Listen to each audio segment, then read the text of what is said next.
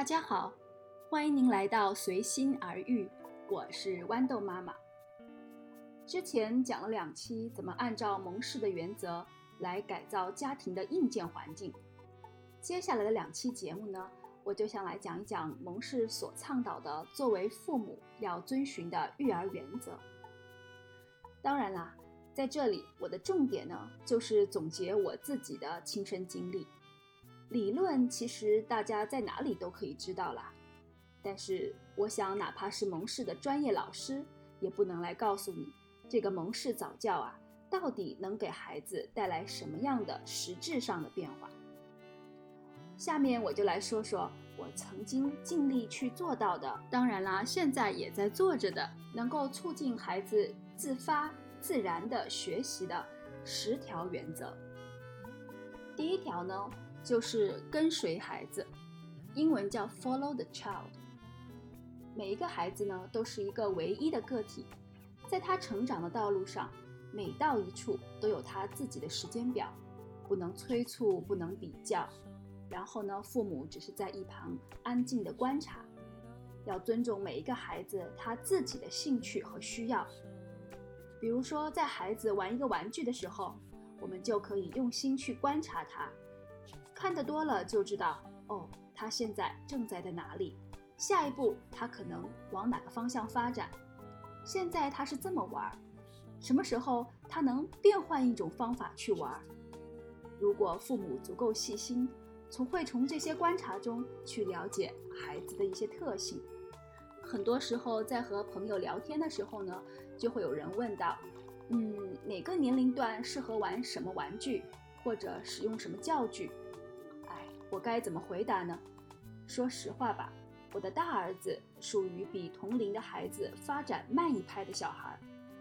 他在一定的年龄玩的东西，可能有的孩子更早就可以玩了。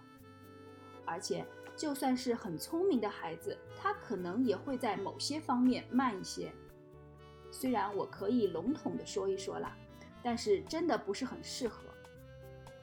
以前我就会听取所谓的专家的辅导。好像有很多教具、玩具啊，一些人就会说适合几岁到几岁。但是现在呢，我不去听了，因为我觉得我通过观察我自己的孩子，我就能知道他什么时候可以玩哪些玩具，或者哪些时候可以看哪些书，将来到什么时候他才能玩更难的一些东西。其实呢，经过学习蒙氏或者自己实践了一段时间吧，现在我的习惯就是。百分之八十的想法，我忠实于我自己观察到的事实，而不会去套用别人提出来的理论。第二点呢，就是了解孩子的这个吸收性的心智。嗯，在蒙氏的这个理论里面是叫做 absorbent mind。蒙特梭利他提出的吸收性的心智呢，就是说孩子们会将他所在的环境当中所接触到的一切。毫无筛选、从不排斥地接受下来。重点呢是在孩子零到六岁这样一个期间。他说啊，在这个时期，孩子和大人的学习方式是不一样的。只要把他们放在某种环境里面，他们就会像一块海绵一样，毫无障碍地吸收。他们可以吸收他们所听到的，或者是说接触到的啊文字、看到的书籍，所有的语言。文化、习俗、思维方式等等，他们都会毫无保留地接受。像我的孩子呢，是成长在一个多语言混杂的环境当中的。我自己一般是和他说中文、普通话了，而在幼儿园里，他的马来老师，还有以前我们家小时候是有菲佣嘛，是讲英文的，而他的爷爷奶奶是和他讲家乡话。现在呢，我的孩子去了小学，主要听到的和说的都是英文，而回家呢，嗯，我和他的爸爸都会跟他讲中文。有一个国内的妈妈问过我，哎，新加坡有没有给两岁小孩教英文的教材？我听了都不知道说什么才好。两岁的小孩英文可不是教出来的，是感染实践出来的。像我自己当年呢，嗯，我记得我小时候是从中学才开始学英文，那个时候才需要教材呀。不过话又说回来，我最不喜欢蒙氏的部分呢，可能就是这个蒙氏语言的部分，因为它真的是有教材的哟，而且教材非常非常的细，给孩子准备课程就非常非常的费功夫，最后我直接就放弃掉了。我觉得那些蒙氏语言的部分呢，只可以在蒙氏学校里有专门的老师来做，家庭真的办不到。同时呢，虽然现在到了小学阶段呢，嗯，英文考试也分开了听说读写，但是我真的觉得孩子在年纪小的时候，对语言的吸收肯定是一体化的，就是听说读写它是分不开的，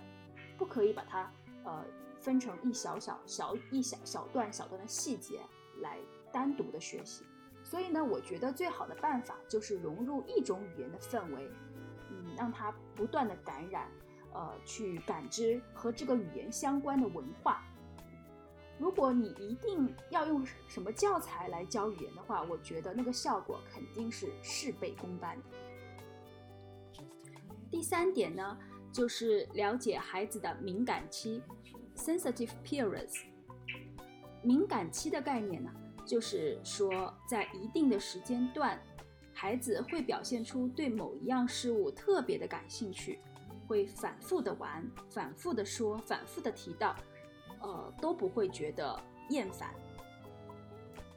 一开始呢，我也是遵循着书上写的什么动作敏感期啊，呃，语言敏感期啊，秩序敏感期啊等等。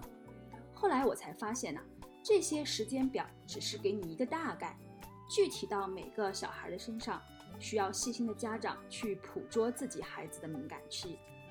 比如我很早就开始教大儿子认识这个字母 A B C，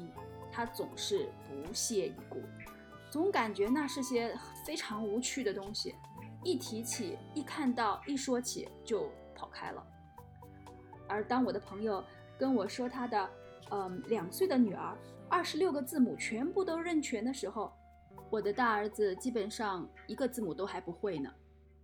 直到他好像四岁了吧。有一天我在给呃大儿子讲一本叫做《字母树》的绘本的时候，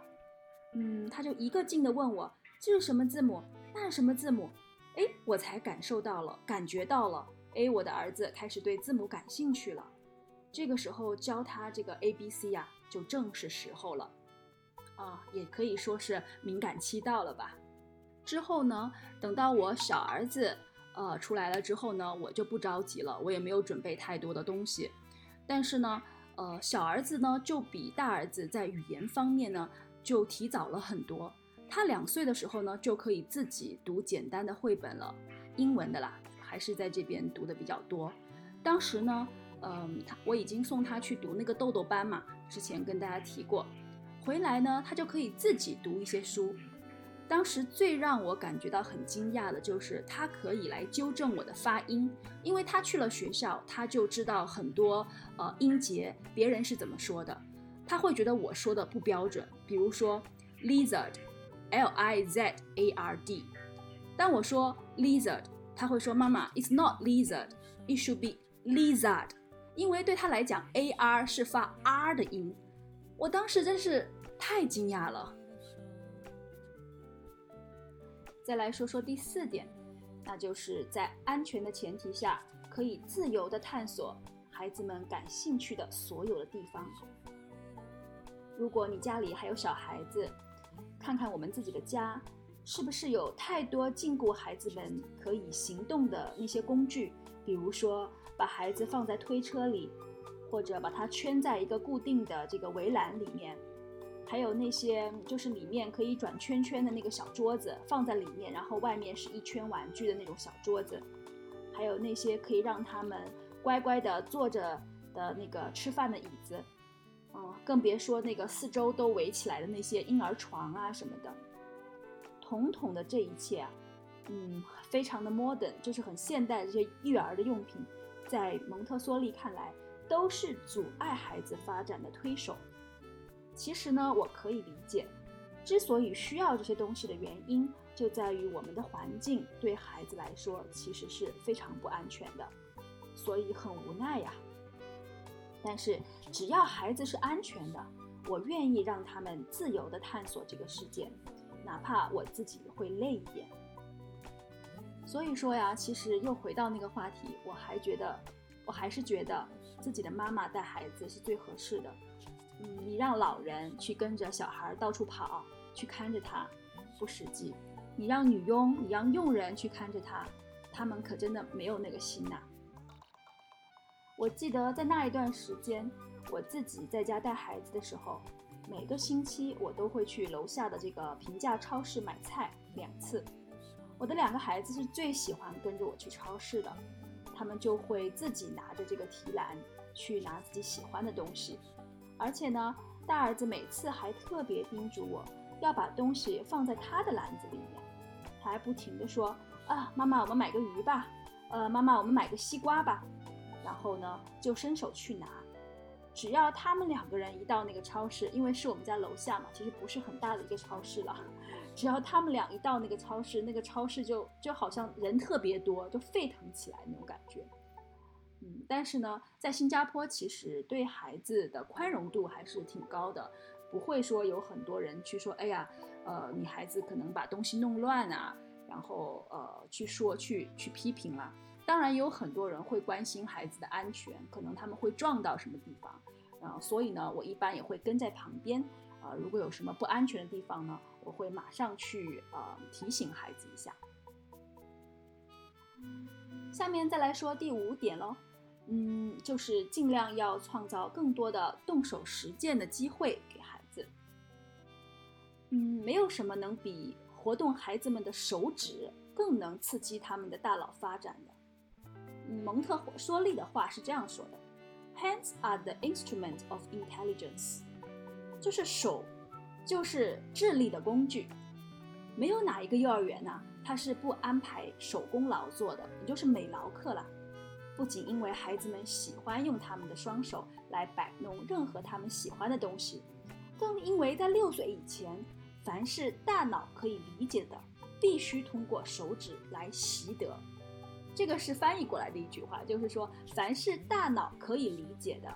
可以让他去明白和理解的，在这个之前都必须通过手指来习得。所以在家里呢，如果孩子有兴趣自己来干的事情，尽量不要代劳，每天的动手实践绝对胜过任何所谓开发大脑的早教班。比如说吧，我就鼓励我的大儿子在每天喝完牛奶之后呢，一定要自己洗杯子。如果每天吃饭有食物洒在桌子下面，我就会让他们自己去清扫。虽然他们每次都不是很情愿啦，我很早就开始呢，嗯，让孩子们自己吃饭。那时候我婆婆说了一句话，说：“哎呀，他们会自己吃就可以了，不用每天都真正自己吃。”我真是有点哭笑不得。不过呢，说到这个动手实践，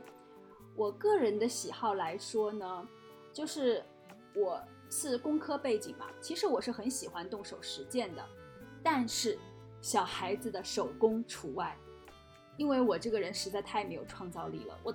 每次跟孩子一块做那个手工，我就按照那个老师说的步骤一步一步的做，真的是非常 engineering，很很 mechanical，就是很机械的那种感觉，没有什么创造力。所以呢，我就会觉得跟孩子玩这个手工啊，没有那么大的乐趣的感觉。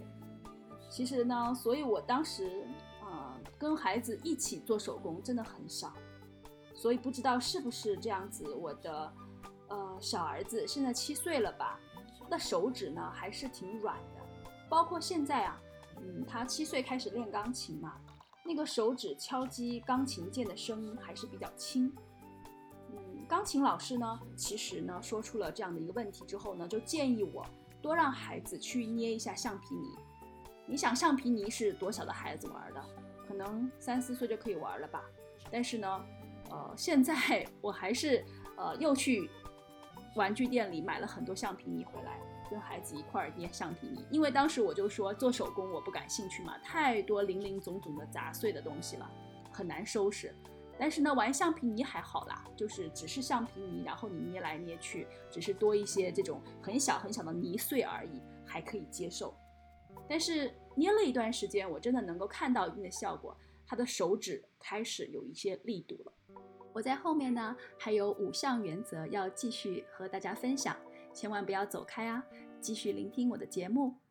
这期先到这里，拜。